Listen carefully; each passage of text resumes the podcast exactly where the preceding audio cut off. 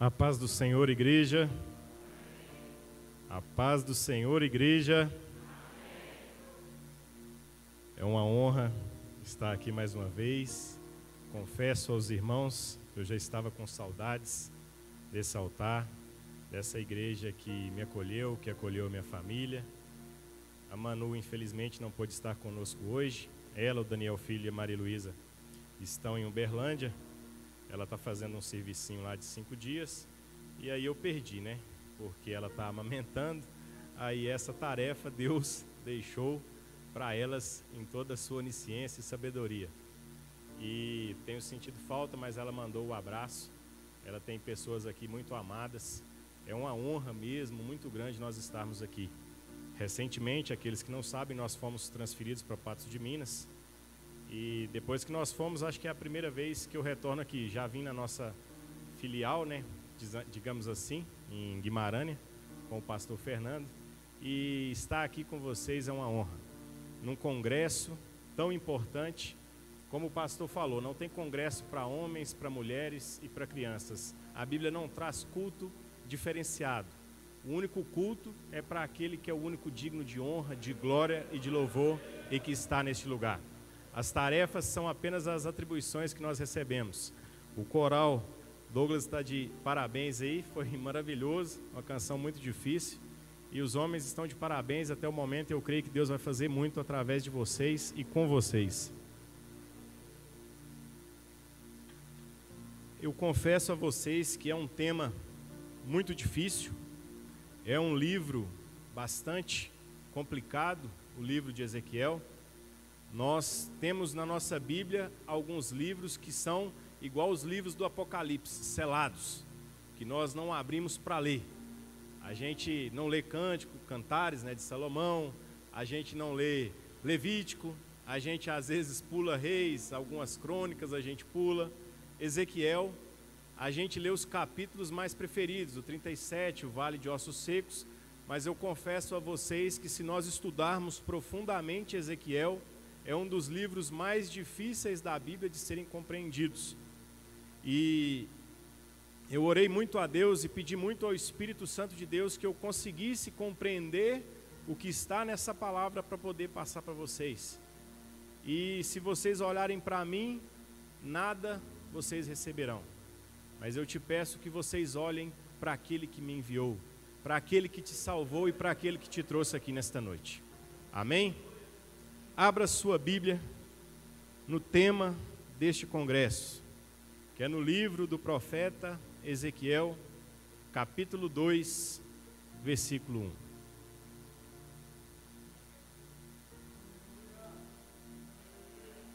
Só contar para vocês, todos os domingos, às vezes, quando nós vamos à igreja, quando eu não estou a trabalhar à noite, para eu não chegar atrasado, porque se tem uma coisa que me irrita é chegar atrasado no culto. Então, para eu não fazer, deixar minha esposa atrasar, eu arrumo o Daniel e ela arruma a Maria Luísa. Então, todos os dias que eu vou vestir roupa no Daniel Filho, onde nós vamos, papai? Eu falei, nós vamos na igreja. Ele, a igreja do pastor Wallace? Todos, todos os dias essa é a pergunta. Na alfabetização dele, o W é de Wallace, de pastor Wallace. Então, tamanho é o carinho que nós temos por vocês e glória a Deus por isso. Livro do profeta Ezequiel, capítulo 2, versículo 1. Esta voz me disse: Filho do homem, põe-te em pé e eu falarei contigo. Eu percebo que nenhum de vocês entendeu. De pé, igreja. De pé, não porque nós não podemos ler a palavra do Senhor sentados, mas em reverência a essa palavra. Essa palavra que é viva e eficaz e mais cortante que espada de dois gumes, que é apta para separar juntas e medulas, alma e espírito, e que vai cortar-nos nesta noite. Vamos ler de novo. Esta voz me disse: Filho do homem, põe-te em pé e falarei contigo. Só a igreja, aqui está refletida aqui para a gente não errar. Um, dois, três e. E disse-me.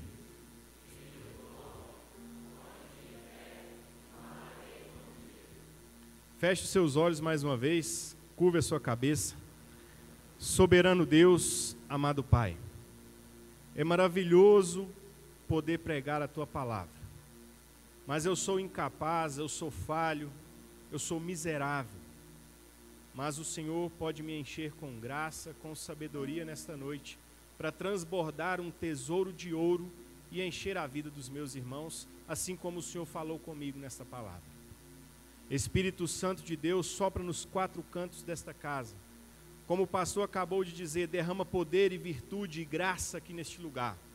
Espírito Santo de Deus, eu repreendo o sono, o cansaço, o desânimo aqui nesta noite. Leve toda a mente cativa à obediência em Cristo Jesus. Que a palavra que vai ser lançada, ela venha encontrar uma terra fértil, uma terra boa, para que ela produza frutos a cem por um. E que a única pessoa digna de honra e glória nesta noite seja o Senhor. Que eu diminua a ponto de desaparecer, para que somente o Senhor apareça neste lugar, porque tua é a glória hoje e para todo sempre. Amém. Pode se assentar, meus irmãos.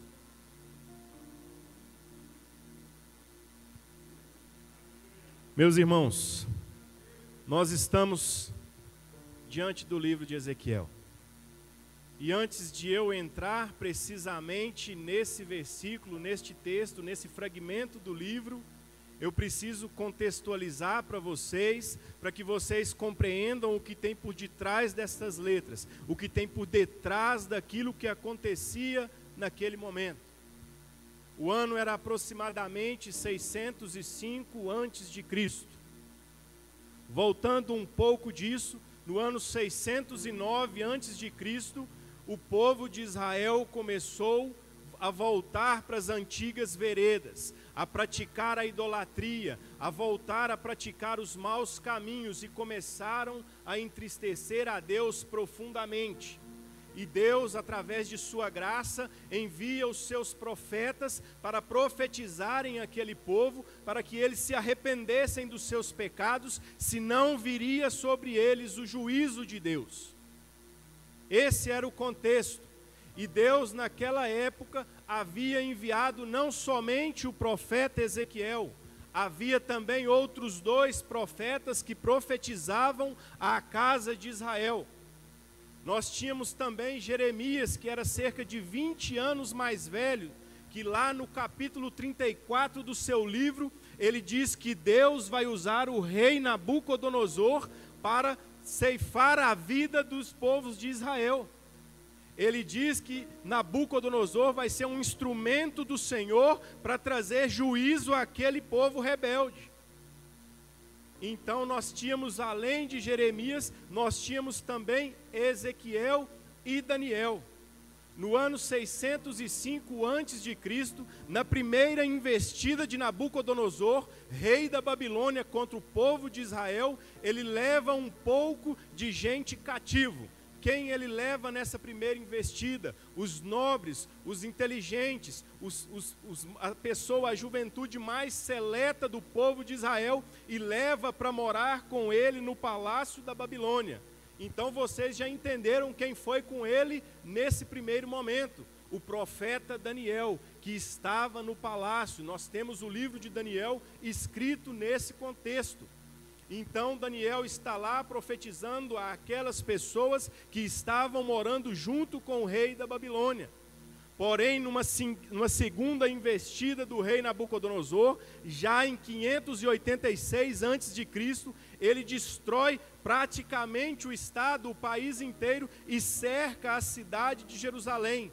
E já neste segundo encontro, ele leva o rei Joaquim e 10 mil escravos. Está lá em 2 Reis 24, 14, para depois quem quiser conferir. Eu não vou ler todos os textos porque a hora não nos permite, mas ele levou os, os, os, reis, os príncipes, os artífices, os guerreiros, e levou ao todo 10 mil pessoas. E nessa segunda leva, ele envia e leva também o profeta Ezequiel, que tinha aproximadamente 25 anos de idade. Na terceira investida dele, no ano, no ano 586 já, ele destrói e dizima a cidade de Jerusalém não restas pedra sobre pedra. Ele destrói o templo de Jerusalém e não sobra nada, absolutamente nada. Somente na cidade de Jerusalém ficaram os pobres, as prostitutas, aquelas pessoas que aos olhos de Nabucodonosor não serviam para nada. E junto desse povo permaneceu mais um profeta, que era o profeta Jeremias, que era mais velho que os outros dois. Jeremias então viu antes da queda, viu a queda e permaneceu depois da queda. Já o profeta do livro que nós estamos, ele está na Babilônia mas ele não está como Daniel no palácio, ele está junto dos exilados. Se nós voltarmos o texto no capítulo 1, no versículo 1, ele diz assim: Aconteceu no trigésimo ano, no quinto dia do quarto mês, estando eu no meio dos exilados, junto ao rio Quebar, se abriram os céus e eu tive visões de Deus. Então, meus irmãos, eu quero fazer o primeiro ponto para você. O profeta Ezequiel está junto aos exilados, escravizado assim como eles, e lá nesse lugar de exílio, nesse lugar de tristeza, ele tem visões de Deus. Lá no Salmo 137 diz exatamente o que esse povo estava fazendo. Às margens do rio Quebar, que era um dos rios da Babilônia, Todo o povo de Israel estava às margens do rio da Babilônia, nós nos assentávamos e chorávamos. Nos salgueiros que lá haviam, nós penduramos as nossas harpas, porque os que nos aprisionavam pediam que nós entoássemos canções.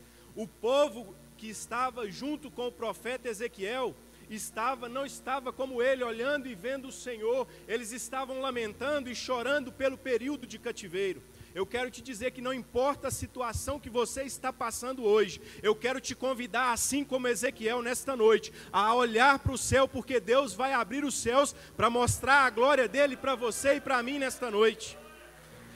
Glória a Deus, aleluia. Independente da situação e do lugar que nós estivermos, nós precisamos olhar para cima. Nós precisamos olhar para o céu. Salmo 121, 1. Eleva os meus olhos para os montes, de onde me virá o socorro? O meu socorro vem do Senhor que fez os céus e a terra. O povo de Israel havia se esquecido das profecias do cativeiro, eles sempre acreditavam que existiria uma segunda chance, que Deus iria permitir eles se arrependessem, e Deus iria permitir eles mudarem os caminhos dele, mas chegou e Deus diz: basta.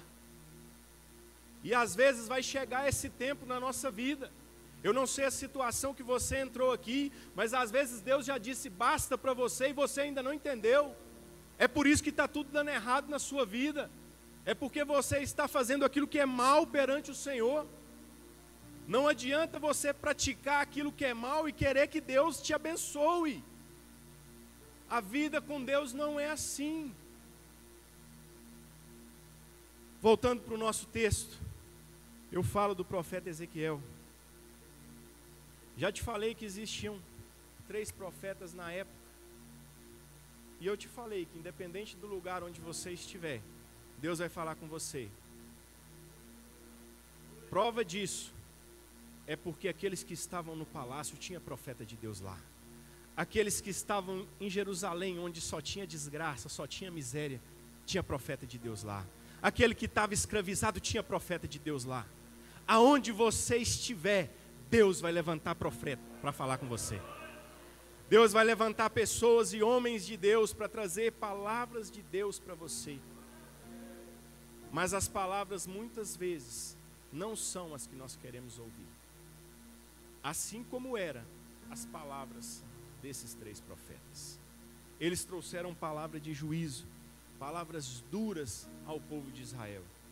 E o povo de Israel escolheu não ouvir essa palavra. O significado do nome Ezequiel, Deus é a minha força, ou Deus é a minha fortaleza. Quem foi Ezequiel?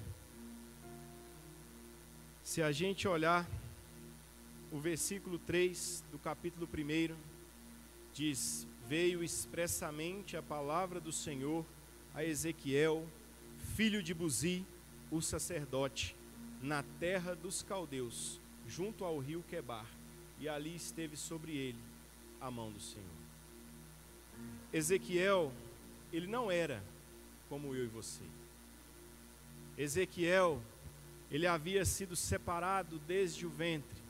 Se nós olharmos a genealogia de, a genealogia de Ezequiel, nós vamos voltar lá ao primeiro sacerdote, lá em Moisés, lá na tribo de Levi, na separação. Se nós olharmos quem foi Ezequiel, ele foi separado desde a infância para servir no altar do Senhor. Por isso que o tema do livro de Ezequiel é reverência pelo nome e pela glória do Senhor.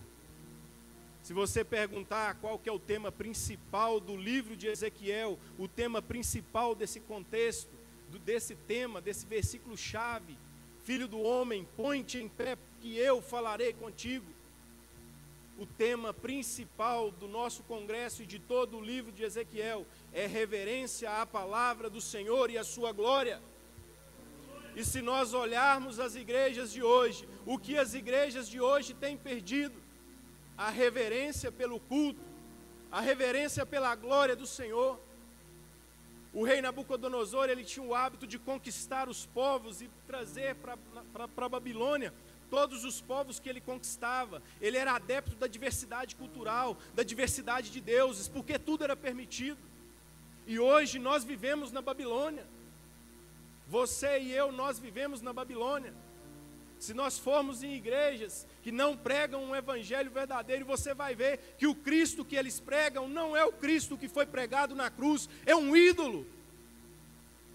Não é o meu Jesus que morreu e ao terceiro dia ressuscitou. Porque o deles ressuscitou para trazer prosperidade, para trazer dinheiro, para trazer curas que às vezes não são plano e projetos dele. Mas o meu Jesus que morreu e ao terceiro dia ressuscitou e está aqui hoje, veio para te trazer salvação, veio para te trazer arrependimento, veio para te trazer conversão de pecados. Essa semana eu ouvi um pastor falar, falou que qualquer pastor que sobe num púlpito e não fala de arrependimento e de conversão de pecados, ele não é um pastor, ele é um impostor. A Bíblia é linda, nós temos coisas lindas, mas o centro da Bíblia é Cristo. E o centro de Cristo, a palavra de Cristo é arrependei-vos. A palavra dos profetas é arrependei-vos. A palavra dos apóstolos é arrependei-vos. A palavra do Apocalipse é arrependei-vos, porque o tempo está próximo. É só isso que nos resta. Nós somos a última geração. Esses dias eu falava, eu não sei se eu verei os filhos dos meus filhos, porque o fim está próximo. Se já estava próximo lá atrás, vocês imaginam hoje? Olhem para o mundo, irmãos. Olhem para os sinais, vejam o que está acontecendo. Olhe Sodoma e Gomorra. Deus chegou à ira, ao ápice da ira lá em Sodoma e Gomorra. Hoje está muito pior do que Sodoma e Gomorra. Eu creio eu, na minha insignificância, que o anjo já está pulindo a trombeta. Eu creio eu que ele já está afinando o instrumento para tocar a última trombeta. E você? De que lado você vai estar? Você vai estar olhando e vendo a glória de Deus como Ezequiel, ou você vai estar sentado chorando no cativeiro que Satanás te colocou? Ou que às vezes Deus mesmo permitiu que você fosse? Porque nada foge ao controle dele. Meus irmãos, tema principal é reverência e glória ao Senhor. Se nós olharmos todo o livro mais de 65 vezes, Deus diz a ele, a Ezequiel, para que saibam que eu sou o Senhor. Por que, que vocês estão sofrendo? Por que, que vocês estão sofrendo? Para que saibam que eu sou o Senhor. Por que está tudo bem? Para que vocês saibam que eu sou o Senhor. Por que, que essa situação está difícil? Porque você tem que saber que eu sou o Senhor. Meus irmãos, Vamos ao versículo agora. Eu acredito que vocês entenderam o contexto, que vocês sabem que Ezequiel está lá escravizado há cinco anos já, sentado lá às margens do rio e ele olha para o céu e vê Deus. Os professores de teologia antigos diziam que Ezequiel era o profeta esquizofrênico, porque as visões de Ezequiel são todas malucas, se você for ver o livro dele. Ele vê roda de fogo voando um lado, roda de fogo para o outro, é homem com quatro cabeças. As visões dele são todas diferentes. Mas sabe o que eu aprendi? Não tem como a gente andar no sobrenatural sendo natural. Se você está aqui, você é louco, porque lá em Coríntios diz que a palavra da cruz é loucura para os que se perdem, mas para nós que estamos salvos, ela é poder de Deus. Você é louco para quem está lá fora, mas nós somos poderosos pelo Senhor. Glória a Deus. Meus irmãos, o versículo diz: Filho do homem, põe-te em pé, que eu falarei contigo. Mais de cem vezes, Deus refere-se a Ezequiel com essa expressão: Filho do homem. E não confundam com o título de Cristo, Filho do homem, como ele mesmo se chamava porque se você olhar a escrita do Novo Testamento, quando se refere a Cristo, ela está em letras garrafais em todo maiúsculo. Esse filho do homem, que nós temos nesse versículo, que Deus chama Ezequiel mais de cem vezes, é para lembrá-lo que ele, assim como eu e você, somos pó, somos seres humanos, somos barro, somos falhos, mas como a saudação acabou de dizer, veio sobre nós o Espírito do Senhor, e é esse Espírito que nos faz digno, é esse Espírito que nos torna profetas, é esse Espírito que nos torna porta-vozes do Senhor, é esse Espírito que nos coloca, nos tira do monturo e nos coloca no altar para profetizar a igreja em nome de Jesus filho do homem para lembrar a nossa carnalidade, para lembrar que nós somos falhos, que nós somos pecadores, que nós somos miseráveis diante de um Deus de glória, expresso nesse livro. Filho do homem, mostra que eu e você somos fracos, somos miseráveis, não somos capazes por nós mesmos de fazer nada, absolutamente nada se eu tenho um emprego, é porque Deus me deu. Se eu tenho um carro, é porque Deus me deu. Se eu tenho uma família, é porque Deus me deu. Se eu tenho fôlego de vida, é porque Deus me deu. Se Deus me levou, é porque Ele quis e para a glória dEle.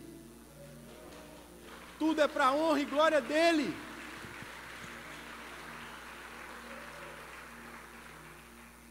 Glória a Deus, meus irmãos. Nós somos falhos, sim, nós somos filhos dos homens, nós somos humanos, mas Deus não escolheu anjos para pregarem o Evangelho. Deus não escolheu anjos como seu porta-voz para descer aqui na terra e evangelizar. Deus escolheu pessoas falhas como eu e você para mostrar que o poder é dele, que a glória é dele, que é ele quem faz. Aqueles que conhecem a minha história sabem de onde Deus me tirou. Se olhassem para mim lá atrás, jamais imaginariam que eu estaria aqui. E eu sei que eu estou aqui, não é pela minha força, não é pelo meu poder, mas é pelo Espírito Santo. E se você foi escolhido para estar aqui, é porque o Senhor quer te levantar, é porque o Senhor quer tirar a sua humanidade para encher do Espírito dEle para que você não viva mais, mas que Cristo viva através de você. A glória é dele, meus irmãos. Mas ele escolheu você. Escolheu Ezequiel. Assim como foi com Ezequiel, ele é contigo. Deus não mudou. Deus não mudou, ele é o mesmo ontem, hoje, será eternamente. É você e eu que mudamos. É você e eu que não somos assim como Ezequiel, no cativeiro, olhando para o céu. Mas, olhando para o versículo, Filho do homem, traz a humanidade. Mas eu vou pular essa parte do point em pé. E vou lá para o final. Depois eu falo do point em pé. Diz assim o versículo: Filho do homem, põe-te em pé, porque eu falarei contigo. Você não entendeu. Põe-te em pé, porque eu, o Senhor, falarei contigo.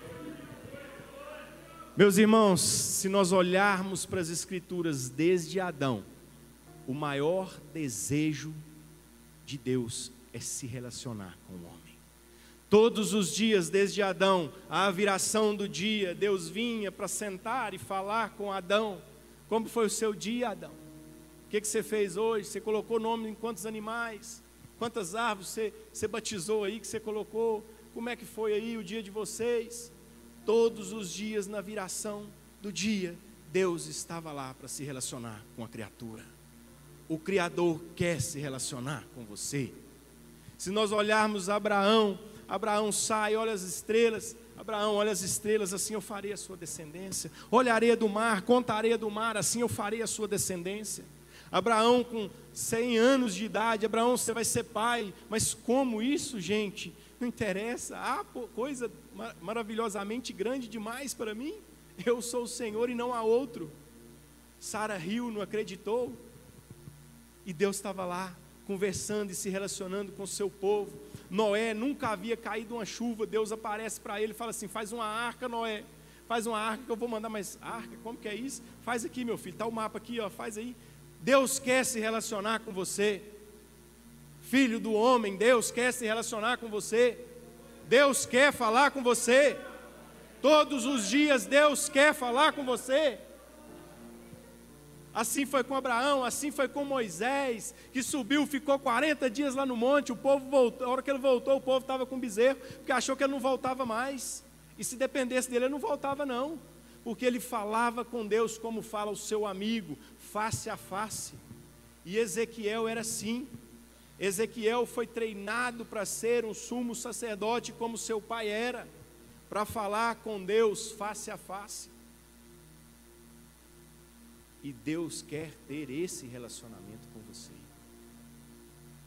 Põe-te em pé, que eu falarei contigo. O Senhor quer se relacionar com você, meu irmão. Desde a criação do mundo, Deus criou o homem para morar com Ele eternamente. Mas nós fomos impedidos por causa do pecado.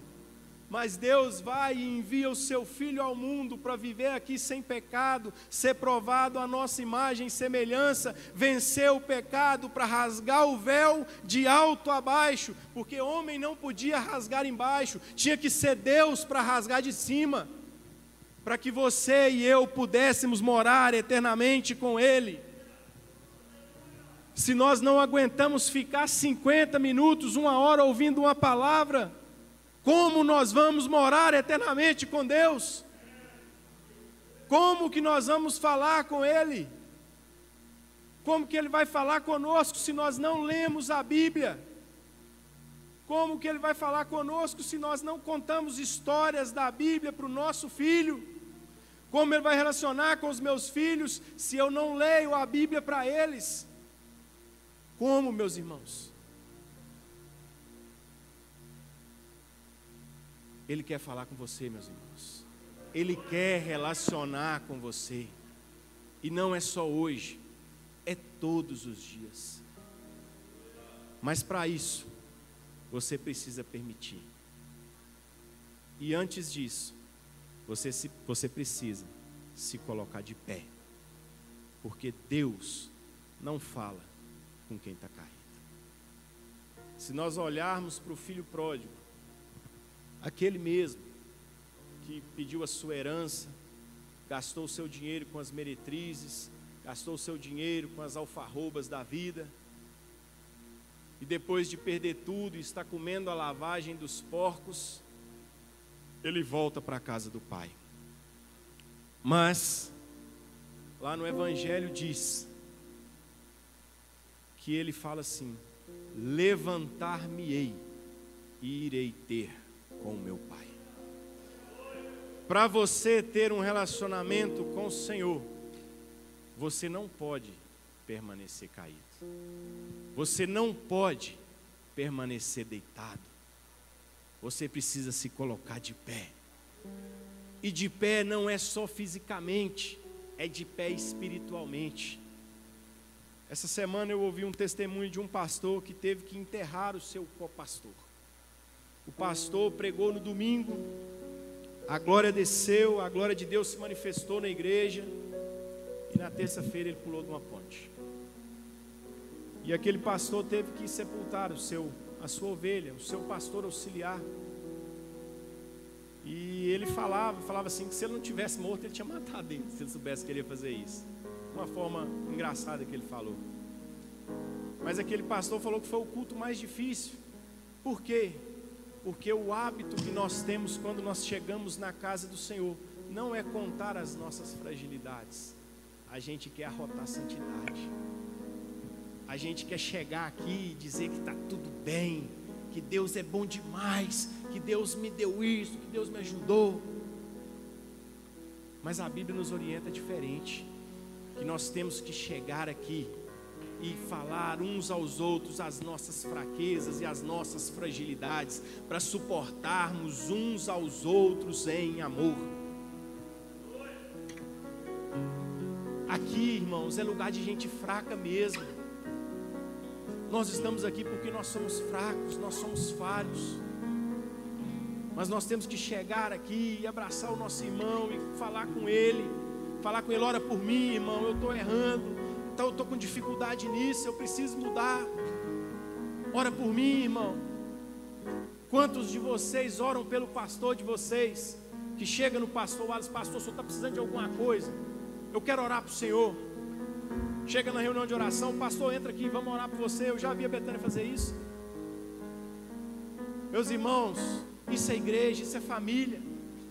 E perseveravam na comunhão, no partir do pão e na oração. A gente só quer comunhão e partir pão. A gente não quer perseverar na oração, compartilhar a oração. Ah, mas eu vou ter que compartilhar a minha vida.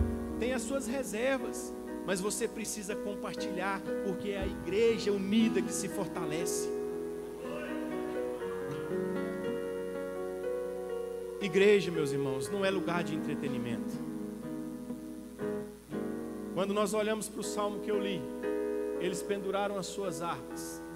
E muitos falam que eles estavam errados em pendurar as suas harpas, mas eu lendo e estudando a palavra do Senhor, eles estavam certos. Porque aqueles que os oprimiam, aqueles que os escravizavam, queria que eles cantassem louvor para que eles se alegrassem, para que os opressores, aqueles que escravizavam, se alegrassem. As canções não eram para a adoração do Senhor. E o que, é que eu falo para você? Nossa igreja não é lugar de entretenimento, aqui é lugar para adoração e santidade. Eu não tenho que cantar para te agradar, eu não tenho que falar para te agradar.